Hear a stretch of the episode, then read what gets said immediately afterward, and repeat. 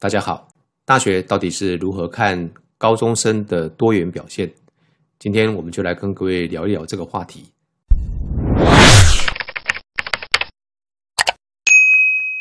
学习历程档案呢，呃，它的设计啊，是期望透过记录每一位学生在高中三年的学习历程跟成果，让整个升学制度呢，啊，不会只局限在传统的纸笔测验，希望能够反映出每位高中生不同而且是独特的一个学习轨迹，以及他的个人特质的展现，还有大学更看重了他的发展的潜力。学习历程的档案呢，那包含了有六个项目啊，分别是基本资料、修课记录、课程学习成果，还有多元表现，以及呢，呃，他申请大学的时候会有一个学习历程的字数跟一些个别的校系他们指定想要看的资料。在学生申请大学校系的时候啊，学生会从自己的学习历程档案的资料库里面呢，分别勾选三项。课程学习成果跟十项多元表现，这边讲的三项跟十项啊，都是最多哈，不是至少哈，是最多可以勾三项跟勾十项，并且呢，他要去撰写他的学习历程的字数，最后呢，再交付给大学端来审查跟评分啊。那接下来我就从这个黄金圈这个图啊，从 Why、How、What 来跟各位谈大学它。呃，是如何看待多元学习啊这一个主题的？大学端为什么想要看高中生的多元表现？哈，主要原因是他想要了解纸笔测验以外，这些学生他到底有哪些展现？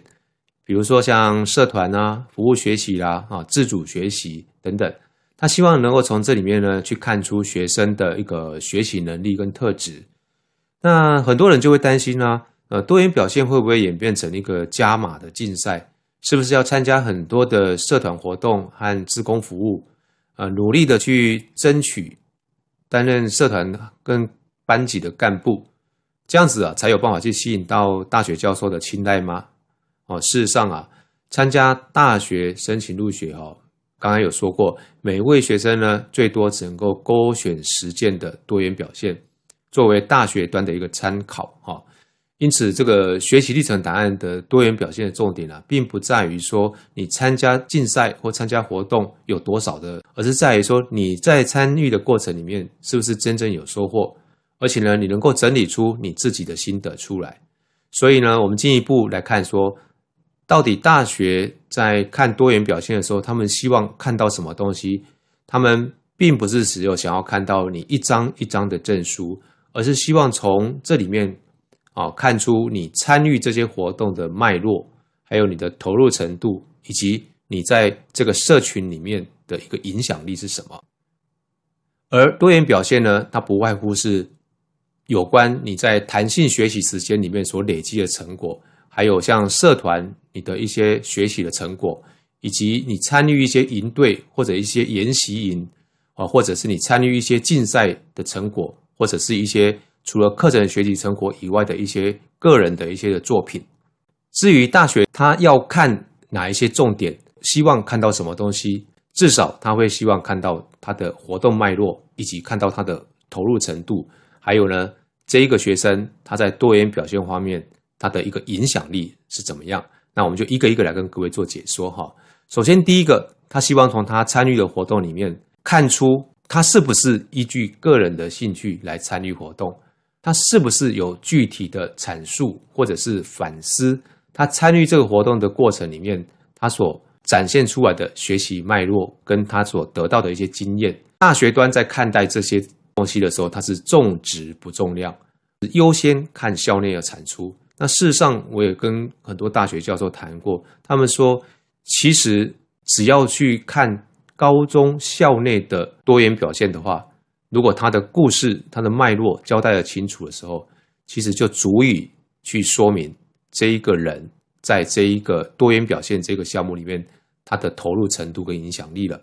其实根本不必去花很多钱去参与一些看起来外面非常的啊华丽的一些的活动，事实上是不必要的。再来呢，呃，教授希望看到学生是不是长期耕耘他有兴趣的活动，是不是有具体的表现？你有兴趣的领域，那当然就不会说这边啊沾个酱油，那边沾个酱油。那当然有人会说，呃，我就是兴趣比较不定啊，所以我一直不断的探索。哦，这个也没有说不可以。假如说你是属于这种兴趣不定型的，那到最后很后面才探索出你有兴趣的领域的话，那你到底该怎么呈现？答案就是忠实的呈现。但是呢，你要去具体说明说啊，你前面所累积的不同层面的探索，它对于你生涯定向的意义是什么？这个部分其实也适用在选修一些课程方面哈，也是一样哦。你不可能说一开始就知道我兴趣在哪里，所以你一定是透过一些修课跟一些的参与活动来去慢慢的去了解说你自己真正的兴趣是在哪一个领域。再来呢，大学希望在多元表现方面看出说你是不是具有一些影响力？那这个意思是什么哈？就是说你是不是在参与活动的领域方面有一些的杰出表现呢？比方说，呃，你在竞赛方面，在检定方面有没有一些啊？有没有一些特殊的优良行为？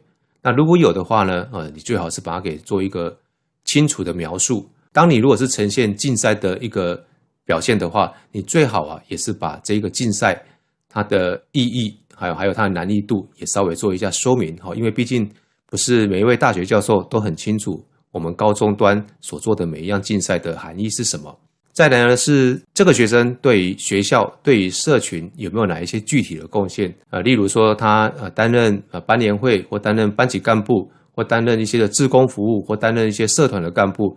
或甚至他不是担任干部，他只是在社团里面或在一些相关的活动里面，他去扮演了某一些的特定的角色。所以呢，我们说领导经验呢，未必是等于领导的职位啊，必须要用你的真实的故事呢，去展现你在这一个活动里面所得到的学习。接下来这个画面呢，是我从网络上啊找到各个大学啊，他对于这个学习历程的参采。啊，那这个相关的网址啊，我会把它附在我们影片的描述栏里。我现在所截取的这个画面呢，是成功大学的材料科学及工程学系。哈，今天主要是带各位来看一下多元表现的部分。各位，你看到这边，它多元表现的部分呢，它就说学生可以就下列内容或其他有利审查资料选择至多实践啊，并且另外撰写多元表现的重整心得。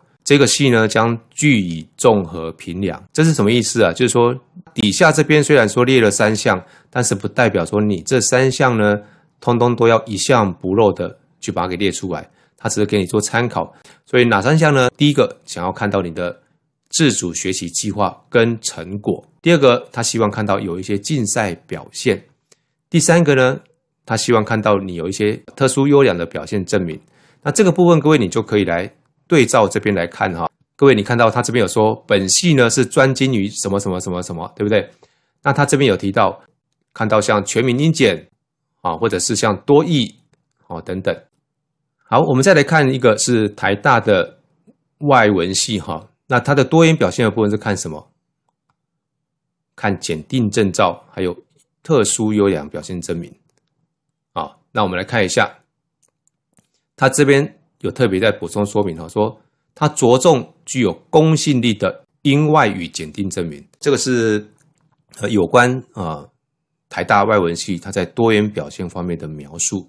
刚刚我们谈的多元表现啊，大学到底是希望从这里面看到哪一些项目呢？那以清大的招生中心来说的话，它至少就举出了两个特质，是他们希望在高中生的身上能够看到的。第一个是。